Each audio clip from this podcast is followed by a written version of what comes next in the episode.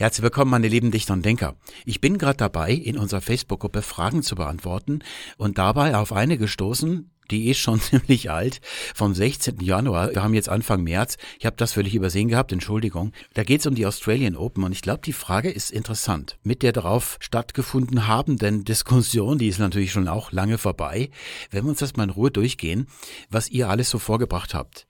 Matthias fragt, hat jemand eine Erklärung dafür, warum Australian Open im Deutschen ein Pluralwort zu sein scheint, obwohl es der Form nach ein Singular ist? Und das stimmt, das habe ich nachgeprüft, so bei den großen Zeitungen, die ganzen Berichte. Ich habe ausschließlich Pluralform gefunden. Süddeutsche und so weiter, so habe ich also mal so durchgeguckt. Überall findet man also die Australian Open beginnen, zum Beispiel im Januar, solche Sachen. Das Wort war die letzten Tage sehr präsent in den Nachrichten. Dabei fühlt sich das Wort für mich ohne Pluralendung irgendwie unvollständig an. Habe zuerst gedacht, das könnte aus dem Englischen kommen, aber da ist es ein Singular. Aus Wikipedia The Australian Open is a tennis tournament. Warum spricht man dann nicht von dem Australian Open oder zumindest von den Australian Opens? Schauen wir mal, was ihr dazu zu sagen habt. Es beginnt mit dem Michael. Aus meiner Sicht, schreibt er, kann der Plural auf die deutsche Beschreibung offene australische Tennismeisterschaften zurückgehen. Und was hier angeführt wird, das hast du von Wikipedia, oder? Ja, das ist ein Gedanke, der gleich von anderen noch aufgenommen und weitergetragen wird. Das stelle ich erstmal zurück. Der zweite Gedanke, der die Aussprache des englischen Artikels the bei nachfolgendem Vokal. Hm, äh, das habe ich noch nie gehört glaube, dass es eine Ad-Hoc-Erklärung ist, die du spontan dir ausgedacht hast.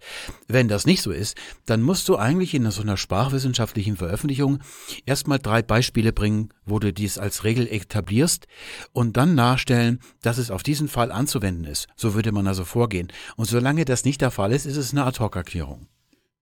Vielleicht noch eine kurze Anmerkung zu diesem und Schrägstrich oder, das habt ihr bestimmt schon mal gesehen. Das stammt aus der Feder von Menschen, die sich einer Tätigkeit in die Arme geworfen haben, in der es logische Operatoren gibt. Mathematiker, Elektriker, Programmierer, Weichensteller, Schleusenwärter. Und es ist natürlich lässlich, gerade wenn man in jungen Jahren zum Beispiel erkennen kann an der Rechtschreibung von jemand, welche Programmiersprache seine Lieblingsprogrammiersprache ist. Man sollte nur darauf achten, dass man das nicht in spätere Leben trägt als Attitüde dann und immer weiter wie so eine Schürze vor sich her trägt und dann auch noch die Welt danach beurteilt. Das ist dann nicht so gut. Macht euch immer Folgendes klar, wenn ihr den Eindruck habt, die deutsche Sprache würde der Mächtigkeit eurer Gedanken oder der Differenziertheit eurer Gedanken nicht genügen. Die deutsche Sprache ist, was die Beschreibung der Welt angeht, uns heutigen Menschen und der gesamten Wissenschaft um viele Jahrtausende, um nicht zu sagen Äonen voraus. Genau gesagt sind es Jahrhunderttausende, mindestens weil ja die deutsche Sprache eine Kontinuante der allerersten Sprache ist, die es gegeben hat mitsamt aller anderen heute noch lebenden Sprachen. Das ist ein absolutes Kunststück in der Evolution, in so langer Zeit nicht ausgestorben zu sein. Man sollte also immer erwarten, dass die deutsche Sprache lange vor der eigenen Geburt solche Problemstellungen längst ausgeklügelt und gelöst hat. Und jetzt muss man so lange lesen, was frühere Menschen auf Deutsch geschrieben haben, bis man rausgefunden hat, wie die deutsche Sprache das löst. Das erfordert natürlich ein paar Jahre Lebenserfahrung. Wenn man jung ist, kann man das nicht erwarten. Und die Antwort lautet, wenn wir zwei Möglichkeiten haben, die zugleich oder nur eine davon gelten kann, dann sagt man im Deutschen oder. Dann haben wir als nächsten den Matthias. Das ist nicht der gleiche, oder? Nicht, dass ich da durcheinander komme. Matthias mit Doppel-T heißt Merzko, der stellt die Frage. Und hier haben wir Matthias mit nur einem T, aber dafür mit einem estnischen Kampfnamen. Pau Fithrilte.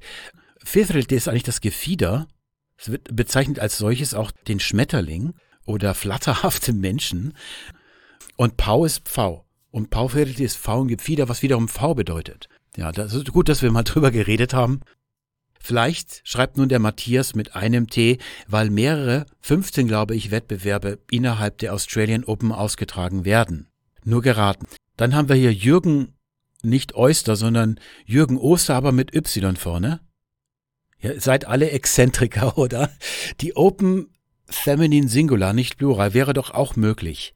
Danke, Jürgen, dass du mein Buch gekauft hast. Da müssten wir schauen, ob du dein Geld zum Fenster rausgeschmissen hast. Darunter noch äh, wieder ein dritter Matthias, das ist ja wie Agent Smith in Matrix. aber mit Matthiasen. Wikipedia nutzt es im Singular, die Medien nutzen mal den Singular, mal den Plural. Meine Vermutung wäre, dass Singular Femininum die korrekte Form ist und die nur von vielen als Pluralform missverstanden wird. Falls ihr nicht wisst, wovon diese Menschen hier reden, die Überblicksgrafik aus meinem Buch, die man auch nur versteht, wenn man das Kapitel vorhin gelesen hat, aber hier sieht man, hopsa, den Bezug. Wir haben hier drei Geschlechter. Das Standardgeschlecht, Maskulinum genannt, das Neutrum, das im Urindogermanischen die Endung M hatte, weswegen wir das Maximum, das Elektron, da ist das M zu einem N geworden, im Deutschen das Dach, da ist das M ganz abgefallen, und der Plural im Lateinischen von Maximum, das wisst ihr aus der Mathematik, sind Maxima oder Praktika. Und dieses A hier, das finden wir auch als Endung des Femininums dann aber im Singular. Und die sind etymologisch, sprachgeschichtlich miteinander verwandt. Der Unterschied ist jetzt nur, dass man dann beim Femininum anfängt, das Verb dazu im Singular zu gebrauchen und beim Plural des Neutrums das Verb im Plural verwendet. Und was ich jetzt nicht verstehe ist, redet ihr hier vom Englischen oder vom Deutschen? Das müssen wir uns gleich erstmal in Ruhe sauber anschauen, bevor wir nochmal hier darauf zurückkommen. Es gibt etwas, eine schöne Überraschung hier für den Jürgen und seine Gefährten. Und hier haben wir noch aufgeklappt von Jürgen ein weiterer Kommentar. Die Neue Züricher Zeitung, oder?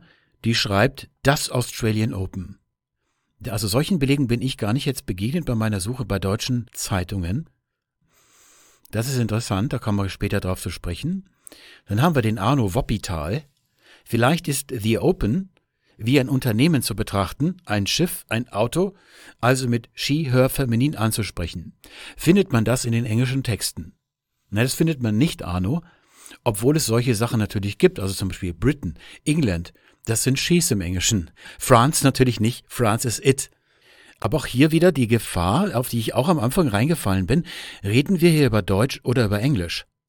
Und ist das, was wir im Deutschen sehen, vom Englischen motiviert oder ist es das nicht? Das müssen wir gleich erst noch klären.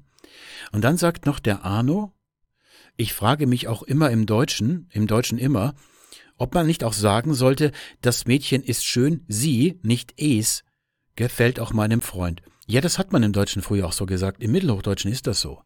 Da würde man nach Mädchen, auch ein Neutrum damals, mit sie weitermachen. Aber dann im Laufe des Neuhochdeutschen hat sich diese formale Konkurrenz verstärkt, dass man, weil Mädchen ein Neutrum ist, dann auch mit es weitermacht. Auch in anderen Sprachen, die Genus haben, hat sich diese formale Konkurrenz jetzt im Laufe der Neuzeit eher verstärkt. Im Extremfall dann sogar im Tschechischen. Da geht's, also weiter kann man dieses Spiel dann auch nicht mehr treiben. Es könnte man sich überlegen, ob das etwas mit der Formalisierung und der Verschriftlichung der Sprache zu tun hat.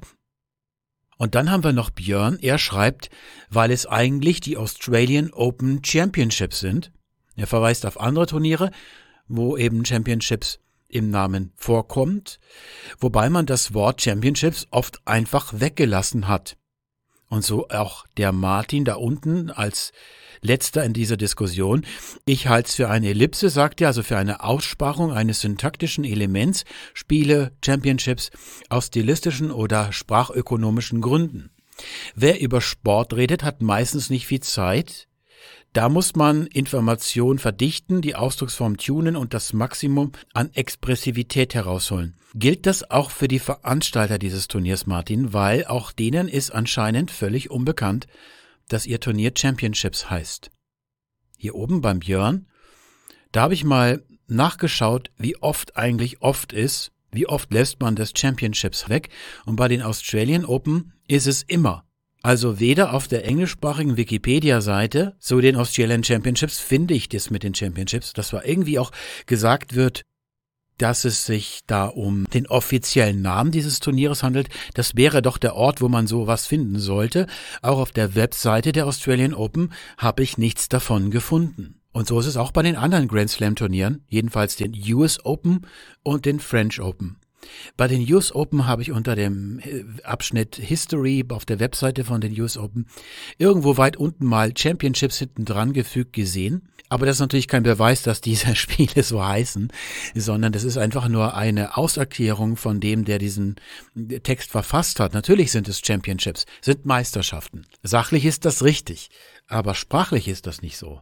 Diesen Zusammenhang mit den Grand Slam Turnieren habt ihr völlig übersehen.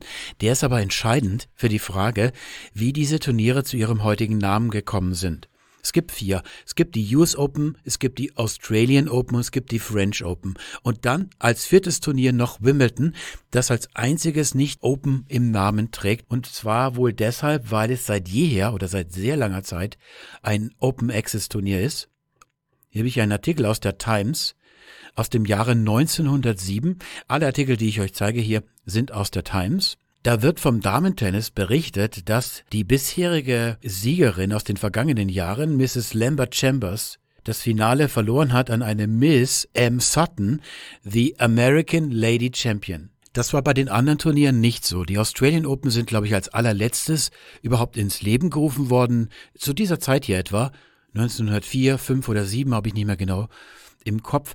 Die US Open waren zu diesem Zeitpunkt schon 20, 25 Jahre alt. Bei den French Open habe ich schon wieder vergessen, wie alt dieses Turnier ist. Und diese Turniere starteten alle tatsächlich als National Championships oder Championship, jedenfalls in den beiden englischsprachigen Ländern USA und Australien, und wurden dann gemeinsam, also quasi verriegelt, en gros, im Jahre 1968-69 mit einem Schlag umbenannt in Australian Open, US Open, French Open. Als man diesen Tenniszirkus schuf, den wir heute kennen, wo die Tennisspieler immer um den Globus fliegen und dann diese vier Turniere im Jahr spielen und daraus ergibt sich dann, wer der beste Tennisspieler ist. Hier habe ich mal das Oxford English Dictionary, das mit Abstand größte Wörterbuch der englischen Sprache auf diesem Planeten. Das hat 20 Bände, also richtig große Kavenzmänner. Das ist der zehnte Band, da schauen wir mal kurz rein. Da haben wir Open. Und das ist nicht das Adjektiv, das steht da drüben hier. Und es läuft dann über viele, viele Seiten und Spalten. Hier haben wir schon das Substantiv Open. Öffnungen, Flussmündungen, Flussmünder, dann Mining und so, wo es überall Öffnungen gibt als Substantiv. Und da drüben sehen wir an Open Competition Tournament or the like mit dem Oxford-Komma, der dümmsten Erfindung in der Geschichte der Menschheit. Gut, die sind hier natürlich ein bisschen dazu verdammt, Oxford Spelling anzuwenden, wenn sie schon ein Oxford Wörterbuch machen. Aber sonst für alle anderen Menschen auf diesem Planeten gilt, don't do it. Und da sehen wir, dass diese Bedeutung Open für ein offenes Turnier, an dem jeder teilnehmen kann, ohne irgendwelche Zugangsbeschränkungen, älter ist als 1968. Es hat also in dieser Zeit schon im Wortschatz zur Verfügung gestanden.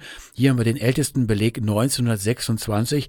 Das kommt auf dem Golfsport, wo man natürlich als erstes auf die Idee gekommen ist, dass man auch Angehörigen anderer Golfclubs erlaubt, bei den Clubturnieren mitzumachen. Wenn ihr diesen äh, literarischen Dialog durchgeht in Ruhe, der da als ältester Beleg gebracht wird, dann seht ihr, dass dort nie Open und Championship in einem Ausdruck erscheinen. Die lösen sich gegenseitig ab. Aus diesem Befund ergibt sich nun folgende Deutung. Erstens, Championships ist ein Pluralwort, weil hinten eine Pluralendung zu sehen ist. Wir erwarten, dass wir gleich Belege sehen, bei denen das Verb mit dem Plural kongruiert, also auch im Plural erscheint. Bei Open sehen wir keine Pluralendung. Wir erwarten also, dass es sich um einen Singular handelt und das Verb dabei im Singular erscheint. Hier unten haben wir noch einen Beleg von 1930. Da sehen wir, dass Open selber auch in den Plural treten kann. Hier in der Bedeutung hat mehrere Open-Turniere gespielt. Dann erscheint natürlich schon das S. Aber sonst bei dem, was wir jetzt als einzelnes Turnier vor uns haben, sehen wir nur den Singular. Es gibt natürlich schon im Englischen solche substantivierten Adjektive, die im Plural ohne Endung erscheinen, aber das betrifft nur Menschen, Personengruppen. Man sagt zum Beispiel Germans mit S, das gilt für alle Landsmannschaftsbezeichnungen, wenn sie nicht auf einen S-Laut enden, wie The English zum Beispiel, da macht man nicht noch ein S hinten dran. Man sagt zum Beispiel auch The Reds für die Spieler einer Mannschaft, die, die Reds heißen, weil sie rote Trikots haben. Man spricht auch von Blacks, also Afroamerikanern zum Beispiel.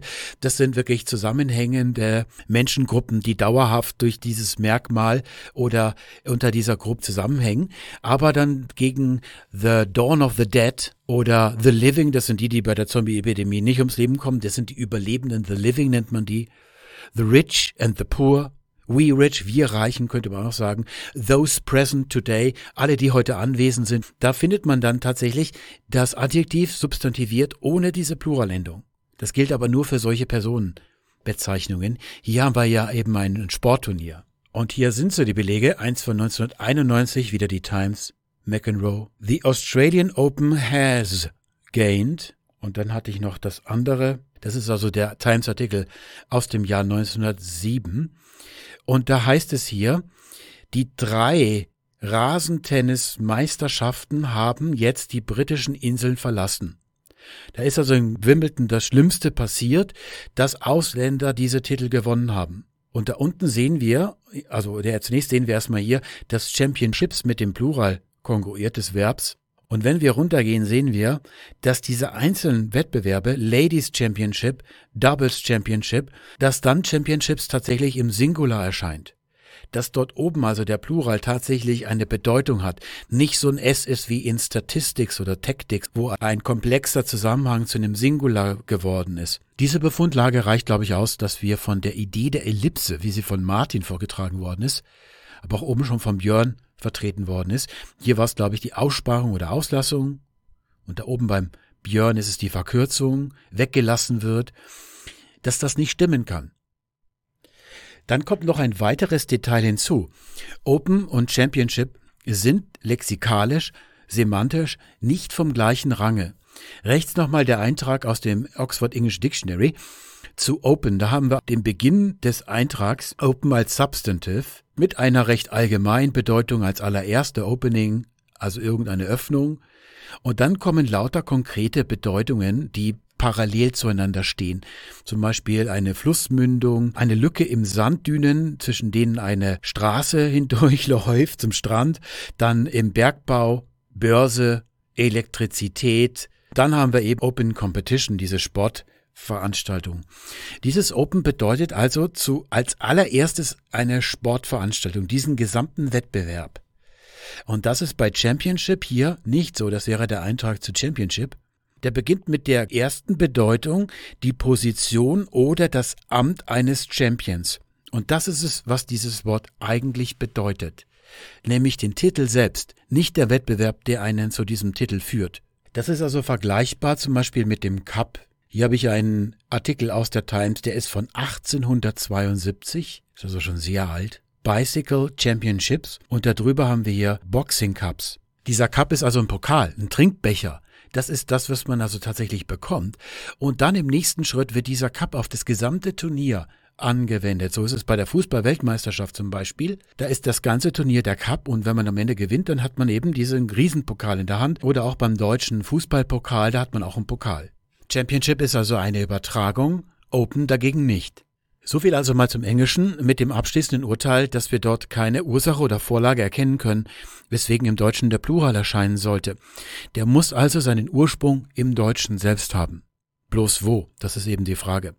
Man könnte natürlich an Meisterschaften denken, das ist ein Wort, das es seit sehr langer Zeit im Deutschen gibt, allerdings bis weit ins 19. Jahrhundert hinein in einer völlig anderen Bedeutung, nämlich als Verbindung von Meistern. Meistens sind das Handwerksmeister. Weiter ins Mittelalter hinein könnte man auch im akademischen Bereich wie Meister Eckehard, der heißt Meister Eckehard, weil er ja Magister ist ne, so wie ich auch ein Magister bin. Diese Bedeutung erlischt im Laufe des 19. Jahrhunderts, so ab 1860 herum, tauchen dann keine solchen Belege mehr großartig auf. Dafür dann aber in den 90er Jahren des 19. Jahrhunderts, also ab, sagen wir mal, 1890 äh, herum, tauchen dann die Sportmeisterschaften aus, die dann tatsächlich auch im Plural erscheinen. Da gibt es frühe Belege, ich führe die jetzt nicht alle an, wo man Ähnliches sieht, wie wir vorhin bei der Times gesehen haben. Wenn wir einen einzelnen Titel zu vergeben haben, dann erscheint dieses Wort im Singular. Sind es mehrere Titel, dann erscheint es im Plural. Also Eislaufmeisterschaften, Radmeisterschaften und so weiter. Das hat man alles in den 90er Jahren des 19. Jahrhunderts schon veranstaltet. Wenn dieses Wort tatsächlich eine Schablone sein sollte, eine Schiene, auf der das hier sich abspielt, dann nicht auf der gedanklichen Ebene, wie das unterstellt worden ist, sondern eher auf der lautlichen Ebene. Und da kommt in diesem Falle etwas hinzu, was das Ganze ein bisschen verkompliziert.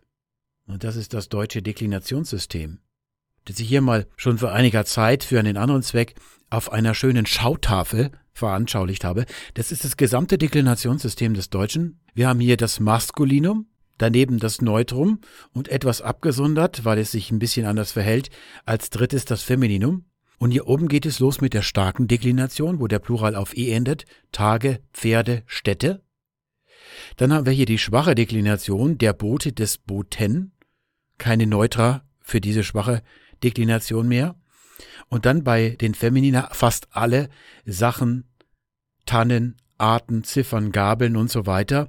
Da unten haben wir noch eine Mischdeklination, wo wir im Singular das S der Starken haben und im Plural dann das EN von der schwachen Deklination. Der französische Plural auf S, der Chef, die Chefs und da unten noch die Personennamen, bei denen die Frauen das männliche S haben.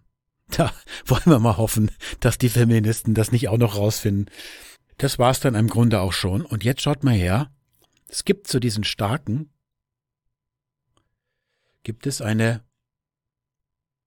Besonderheit, nämlich wenn diese Wörter auf er, el oder en enden, dann hat der Plural kein e.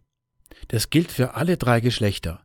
Wir sagen die Mutter, die Mütter, die Tochter, die Töchter, das Monster, die Monster, nicht die Monstere, die Pendel, nicht die Pendele und die Zeichen, nicht die Zeichende und so weiter und hier bei den männlichen natürlich auch.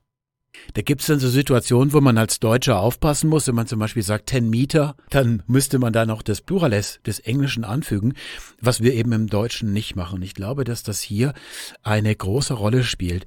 Das sollte man immer zuerst prüfen, solche klanglichen Sachen, so ganz banale. So ja auch bei den Fugenlauten, bei Wortkompositionen, da spielt ja auch die Grammatik, die Kasus und so keine Rolle, sondern da spielen äh, lautliche Erwägungen eine Rolle. Das wäre also mal meine Arbeitshypothese zumindest, dass der Plural des Verbs für diese deutschen Redakteure, die ja das Schema immer nur kennen, die haben das ja von anderen abgeschaut, irgendwie richtig klingt in ihrem deutschen Sprachzentrum. Wir haben es ja also mit einem blinden Klangschema zu tun, blind insoweit, dass man es anwendet, weil es äh, sich richtig anfühlt, ohne dass man bewusste Gedanken hätte, die einen dazu gebracht hätten.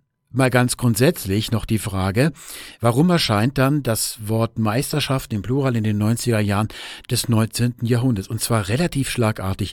Das hat mich ein bisschen gewundert. Und die Erklärung könnte vielleicht sein, dass es vorher in Deutschland Sport so nicht gegeben hat.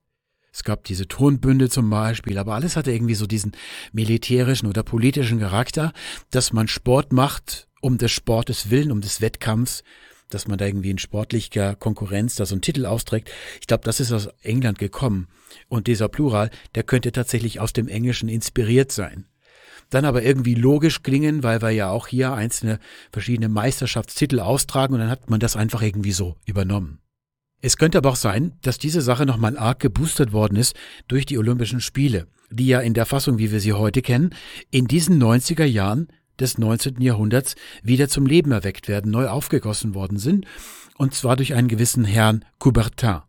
Der gründet 1894 das Internationale Olympische Komitee zu dem einzigen Zweck, eine möglichst große Party zu veranstalten, bei der wir Deutsche nicht eingeladen sind, weil er als Franzose einen argen Groll hegte, dass wir Jahrzehnte vorher einen Krieg gegen Napoleon III. geführt haben. Das hat er uns als übel genommen. Und deswegen kommt es dann tatsächlich zwei Jahre später, 1896, zu den ersten Olympischen Spielen der Neuzeit mit Disziplinen wie dem Hufeisen-Zielwerfen oder dem Tabakweitspucken. Und es waren nicht die ersten Olympischen Spiele der Neuzeit. Schon jahrhundertelang hat man immer wieder mal, wenn man irgendwas in Richtung Sport gemacht hat, was man ja so noch nicht kannte, das olympisch genannt, in Erinnerung an das, was in der Antike veranstaltet worden war. Aber dann, 1859, kommt ein Grieche namens Zappa auf die Idee, nachdem er im Krieg für sein Land gekämpft hatte, reich geworden ist als Kaufmann und sein Geld als Mäzen eingesetzt hat in Athen, Olympische Spiele zu veranstalten, die man im Deutschen Olympien nannte. Da haben wir also unseren Plural. Und der kommt aus dem Griechischen unmittelbar von Olympiades, eine neugriechische Bezeichnung für diese Olympischen Spiele mit einem Standardgenus S Plural, und daher kommt auch The Olympics im Englischen und The Olympic Games. Das längere ist aber nur die Ausformulierung des kürzeren und das ist unmittelbar aus dem Griechischen hier geschöpft. Dass diese Brücke bestanden hat, kann man an vielen äh, historischen Belegen sehen, unter anderem auch daher, dass wir Wörter wie Olympionike in unserem heutigen Sprachgebrauch haben. Das sind tatsächlich altgriechische Wörter. So hat man Teilnehmer an den Olympischen Spielen in der Antike bezeichnet, wo die Olympischen Spiele einen etwas anderen Namen hatten, und zwar die Olympischen, ta Olympia. Das ist nur der Neutron Plural. Das Wort Spiele oder so kommt da nicht vor. Und wenn man sagt, die Olympischen Spiele veranstalten, hat man nur gesagt Olympia again, also olympische veranstalten. Das ist ein typisches Schema der antiken Sprachen, des Griechischen, aber auch des Lateinischen, dass man dort Adjektive im Neutrum Plural erscheinen lässt, um Dinge zu bezeichnen. Und da würden wir im Deutschen zum Beispiel das Wort Ding tatsächlich nennen. Zum Beispiel et alia im Lateinischen andere Dinge oder andere Punkte. Und da sagt man im Lateinischen nur alia, andere. Im Griechischen dann ta'ala. Oder zum Beispiel Prolegomena könnte es heißen am Anfang eines Buches. Das bedeutet die Dinge, die vorweggesagt werden, also Vorbemerkungen. Und dann sagt man eben nur Prolegomena, vorweggesagte. Oder Anekdota, also unveröffentlichte, sind dann eher so Geschichten oder irgendwelche Manuskripte. Phenomena, das ist auch ein Neutrum Plural von so einem medialen Partizip. Und es sind alle die Dinge, die erscheinen. Und es sind genau gesagt im Ursprung alle Dinge, die am Himmel erscheinen, also Himmelserscheinungen, die sind damit gemeint. Also die Planeten, der Mond, die Sterne, die Wolken, all diese Sachen sind als Phänomene gemeint und daraus dann unsere heutige Bedeutung von Phänomene, all die Dinge, die in Erscheinung treten. Hier habe ich noch ein Beispiel aus der Bibel, Apodote unter Kaiseros Kaiseri. Also gebt dem Kaiser, Dativ, die Dinge, ta, das ist nur der Neutrum Plural Artikel, das reicht aus, die des Kaisers, das ist also hier der Kaiser im Genitiv, die des Kaisers gebt dem Kaiser und die des Gottes, tuteo, dem Gott. Da gibt es also eine große Fülle von Beispielen und das, was wir im Buch benutzt haben, war Pantarei. Das ist irgendwie doch am schönsten. Mir ist aufgefallen jetzt gerade, dass ich im Buch das rausgesucht habe, dass ich dort überhaupt nicht gesagt habe, wo das herkommt. Nämlich von Heraklit. Dem dichtet man das jedenfalls an, aber es ist fraglich, ob er das hier gesagt hat. Es passt eigentlich auch nicht so recht zu ihm dazu. Wahrscheinlich ist das alles wieder erfunden worden von Platon. Der hat ziemlich viele Sachen gefälscht, die wir heute für Griechisch im allgemeinen Sinne handeln. Zum Beispiel viele Dinge, die man so für griechische Mythologie hält. Die hat der sich so als Kurzgeschichten ausgedacht und die kannte auch sonst kein anderer. Die sind erst durch Platon dann quasi in die Welt gekommen. Es gibt so eine Serie, die ist recht hübsch gemacht aus Frankreich, ähm, wo so mit Scherenschnitt Geschichten von der griechischen Mythologie erzählt werden. Das lief auf Arte oder auf Netflix. Und da sind viele Sachen dabei, die kennt man nur von Platon. Und die Frage ist, wie berühmt sind die tatsächlich in der griechischen Antike denn auch gewesen über Platon hinaus. Und hier haben wir zwei Dialoge, den Theaetetos und den Kratilos. Und da in beiden Dialogen tritt Sokrates auf. Hier oben sagt er eigentlich genau das, was da dieses Bomo hier ausmacht. Es bewegt sich und fließt, wie du sagst, Tapanta, das Ganze. Also alle Dinge, die Gesamtheit des Seins, also das Universum. Er spricht da mit einem Mathematiker. Und dann im Kratilos, da sagt er noch etwas Längeres, wo er auf Heraklit Bezug nimmt. Es sagt Heraklit, dass alle Dinge, Panther wieder, Korei wieder mit der Singularendung, vergeht kai uden menei und nichts bleibt. Das soll also Heraklit gesagt haben. Alles vergeht, nichts bleibt. Außerdem sagt Heraklit Legei, indem er vergleicht Taonta alles, also haben wir wieder das Partizip von Sein im Neutrum Plural, also alles Seiende, die seienden Dinge, ohne das Ding wiederum dazu gesagt wird, ist auch ein weiteres Beispiel, vergleicht er mit dem Fließen Roe eines Flusses Potamu, dass man nicht zweimal dies in denselben Auton Fluss hineinsteigen kann. Und diese zweite Aussage hier ist tatsächlich die einzige, die in den sogenannten Fragmenten des Heraklit vorkommt. Das mit dem Batterei, das kommt nicht vor. Das finden wir dann nochmal bei Ovid, unserem Most Valuable Player. Cuncta fluent schreibt er. Und das habe ich jetzt hier nur angefügt, damit ihr seht, dass hier hinter dem Neutron Plural das Verbum im Plural steht. Und im Griechischen, da steht's im Singular. Das nochmal so zur Veranschaulichung. Alle Dinge fließen, sagt Ovid also, und jedes Bild, das sich bildet, ist irgendwie schwankend oder flüchtig. Das jetzt also nur eine kleine hübsche Sache für den Jürgen mit Y. Und diese Olympischen Spiele oder diese Wortbildung, die scheint durch das Mittelalter hindurch bis in die Neuzeit zu reichen. Da scheint es eine durchgängige Tradition zu geben. Es gab zum Beispiel hier in der Spätantike im Rom eine mit dem griechischen Titel betitelte Form der Reiterspiele, Hippica Gymnasia. Das sind also eigentlich pferdische, sportliche, aber Veranstaltungen oder Meisterschaft. Dieses Substantiv, das steht dann eben wiederum auch nicht dabei. Und etwas später Mittelalter, im Jahre 1200, da wird das Nibelungenlied geschrieben und da finden wir tatsächlich auch einen Plural und der hat mich ein bisschen überrascht. Gott sei Dank habe ich nachgeschaut, sonst hätte ich da falsch gelegen. Denn normalerweise ist es so, dass man das Wort Spiel verwendet für die Ritterspiele, also mit Lanze, mit Schwert, diese unterschiedlichen Disziplinen, dass man das alles im Singular als Spiel bezeichnet. Aber hier habe ich einen Beleg gefunden, wo es tatsächlich im Plural steht. Und da geht es um die Königin, das ist Brunhild in diesem Falle. Als die Königin seine Worte vernahm, habe ich übersetzt, der Spiele bat sie Garn. Garn, so ähnlich wie jäh, bedeutet, dass man ganz schnell asapissimo etwas macht, und sie bittet nicht darum, sondern sie gebietet es, sie befiehlt es. Sie befiehlt also, dass man ganz schnell veranstaltet und dann, weil das ein intransitives Verbum ist, im Genitiv der Spiele, in Bezug auf Spiele. Und da hat es mich erstaunt, dass hier tatsächlich der Plural vorkommt.